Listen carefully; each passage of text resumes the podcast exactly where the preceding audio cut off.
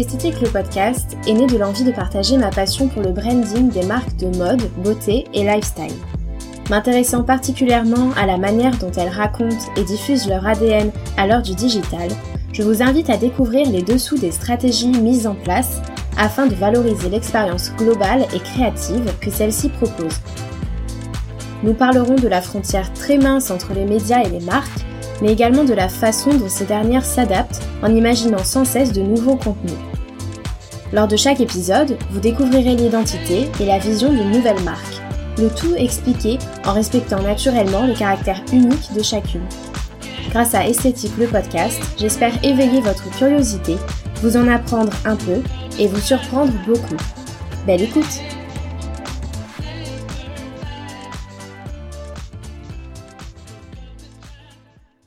J'ai le plaisir de vous retrouver pour ce second épisode d'Esthétique le podcast, durant lequel je vais évoquer une marque française s'inscrivant cette fois-ci dans le domaine de la beauté. Il s'agit de Caudalie, véritable référence en termes de soins et présente dans nos salles de bain depuis plus de deux décennies. Nous allons découvrir ensemble aujourd'hui ce qui constitue l'ADN de cet acteur majeur des pharmacies et parapharmacies. Lors de cet épisode, j'ai décidé d'axer mes propos selon un angle bien précis, en analysant le discours diffusé par la marque, car dans le cadre de Caudalie, celui-ci est créateur de valeur. En effet, on remarque que son succès est en grande partie lié au point de rencontre entre ce fameux discours et un marché en constante recherche d'une offre plus naturelle et plus respectueuse de l'environnement. Donc grâce à ce point de rencontre déterminant, la marque a construit son identité dès sa création en 1995 et a su faire évoluer celle-ci sans ne jamais perdre de vue ses origines, notamment lors du lancement de nouveaux produits ou lorsque la marque a souhaité franchir le pas de l'international. En tirant les leçons de sa réussite, on comprend qu'une marque devient une marque suivant sa capacité à répéter un message encore et encore, de façon à devenir reconnaissable dans l'esprit des individus tout en se renouvelant fréquemment dans le but d'accroître son développement. Mais alors qu'est-ce que Caudalie Avant toute chose, il s'agit de la rencontre des univers de la vigne et de la beauté, qui ont a priori rien à voir, je vous l'accorde, mais qui sont en vérité bien plus complémentaires qu'il n'y paraît grâce à la science d'une part, mais également grâce à l'imaginaire que soulève cette association improbable, connotant à la fois le luxe et l'authenticité. La marque a donc imaginé une ligne de soins confectionnée à base de pépins de raisin, et de ce positionnement surprenant, elle a choisi d'en faire sa première source d'inspiration et la principale force de son discours. Mais pour comprendre ce qui fait l'essence de Caudalie, il est nécessaire de revenir quelques années en arrière, en 1993 plus précisément, date charnière marquant la rencontre entre le professeur Joseph Vercoteron et Mathilde Thomas, membre du duo fondateur de la marque qu'elle forme avec son mari, lors des vendanges du château Smith au Lafitte situé dans la région bordelaise, dont sont propriétaires les parents de celle-ci.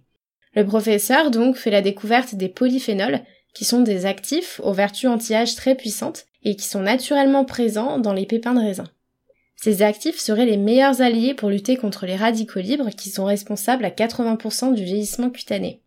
Dans l'esprit du couple, cette découverte est un véritable électrochoc, étant pourtant tous les deux âgés de 20 ans seulement à l'époque, mais dont la soif d'entreprendre ne voulait qu'être assouvie. Mathilde et Bertrand décident alors de lancer deux ans plus tard, en 1995, la marque Caudalie en basant leur offre sur les bienfaits de la vigne. Avec un nom emprunté à l'univers du vin définissant une unité de mesure, l'entreprise s'inscrit dans une démarche qui fait sens, et ce depuis le début, avec une continuité et une cohérence très inspirante puisée tant dans son histoire que dans sa culture. S'il aurait été plus logique d'aborder cette analyse en évoquant dans un premier temps les valeurs fondatrices de Caudalie, je fais le choix conscient d'entamer celle-ci en prononçant quelques mots au sujet de l'incroyable Mathilde Thomas, dont les croyances personnelles forgent sa marque et contribuent à la distinguer de la concurrence. À la question qui est Mathilde Thomas, nous pouvons alors répondre passionnée de plantes et de botanique, mais surtout pédagogue assidu en ce qui concerne le soin de la peau. Il est facile de le constater en observant son discours mais il l'est d'autant plus lorsque l'on se plonge dans son livre nommé The French Beauty Solution, sorti en 2015, au sein duquel elle lève le voile sur les secrets de beauté des Françaises. Volontairement non traduit en français, il s'adresse à la cible internationale et plus particulièrement aux Américaines en vue de développer la marque aux États-Unis, notamment car la perception de la beauté au sein de la culture américaine est profondément différente de la nôtre. En effet, les Américaines font l'erreur de prôner le maquillage au détriment du soin de la peau qui est pourtant indispensable. Heureusement, depuis quelques années, des prescripteurs comme Emily Weiss, fondatrice de Glossier, s'attachent à éduquer leur clientèle à ce sujet, et elle partage ainsi une vision beaucoup plus saine et respectueuse de la beauté, très proche de la vision française finalement. Grâce à cette publication à l'ambition soft éducative, Mathilde Thomas transmet et propage la philosophie Caudalie. C'est d'ailleurs l'une des techniques que je juge comme étant la plus intéressante en termes de brand content, donner la parole à l'initiateur du mouvement, de façon à acquérir un contenu sincère ou encore à faire évoluer la vision d'une personne en la transformant le plus fidèlement possible en argument de vente, faisant alors appel aux émotions de la cliente qui sont liées à l'incarnation humaine des valeurs. Et la marque respire ses propres valeurs. En abordant l'univers de la beauté via le prisme de celui de la vigne, elle dote son identité d'un caractère à la fois innovant dans sa démarche, mais aussi rassurant car celui-ci fait appel à la nature. Kodali peut être interprété comme l'équilibre parfait entre la nécessité de protéger l'environnement et la volonté de répondre aux besoins de la cliente. Mais si cela fonctionne aussi bien, c'est essentiellement parce que l'entreprise est engagée depuis ses débuts et place la cosme éthique au cœur de sa vision. Elle est d'ailleurs récemment devenue membre du mouvement 1% pour la planète mené par le fondateur de Patagonia et réunissant plus de 1300 entreprises dont le but est de reverser 1% de son chiffre d'affaires à des associations de préservation de l'environnement. Naturellement, elle va aussi faire preuve de transparence dans la composition de ses produits et prendre quotidiennement la clean beauty. On lui attribue volontiers le statut d'entreprise scientifique car l'atteinte de ses objectifs passe par un savant mélange de recherche et d'innovation, avec de nombreux travaux effectués main dans la main avec la Harvard Medical School, dans le but de déposer des brevets et de rendre l'offre légitime aux yeux de la cible. Ce qu'il est intéressant de souligner est que ces engagements font partie intégrante de la stratégie de branding de la marque, que ce soit dans l'élaboration des produits ou dans la communication de cela, elle va toujours s'appuyer sur ses valeurs fondatrices et par la même occasion sensibiliser sa clientèle en allant à l'essentiel. Cette approche de la beauté augmente alors le facteur confiance. Parallèlement à tout cela, Kodali incarne aussi le vecteur d'une philosophie à l'image très française et suscitant le désir grâce à l'univers qu'elle a su déployer. En faisant référence à sa terre d'origine, l'ADN de la marque fait écho à un certain art de vivre que les étrangers nous envient. Le slow living de la région bordelaise, le French paradox, et l'approche skin-friendly de la beauté. Au-delà d'une simple identité, Kodali a initié des concepts en glamourisant avec une grande agilité sa vision et en surfant sur le savoir-faire français afin de devenir reconnaissable, et ce mondialement. En basant son positionnement sur la vinothérapie, terme initié par la marque elle-même, elle incarne le luxe discret et engagé au sein du marché hyper concurrentiel qu'est celui de la beauté. Elle va se distinguer également de par son histoire unique, on remarque d'ailleurs un storytelling maintes fois répété autour de celle-ci en jouant sur le volet de la marque à la fois familiale, chaleureuse et authentique. Pour aller encore plus loin dans la conceptualisation de leur marque, Mathilde et Bertrand ont entrepris la création des sources de Caudalie.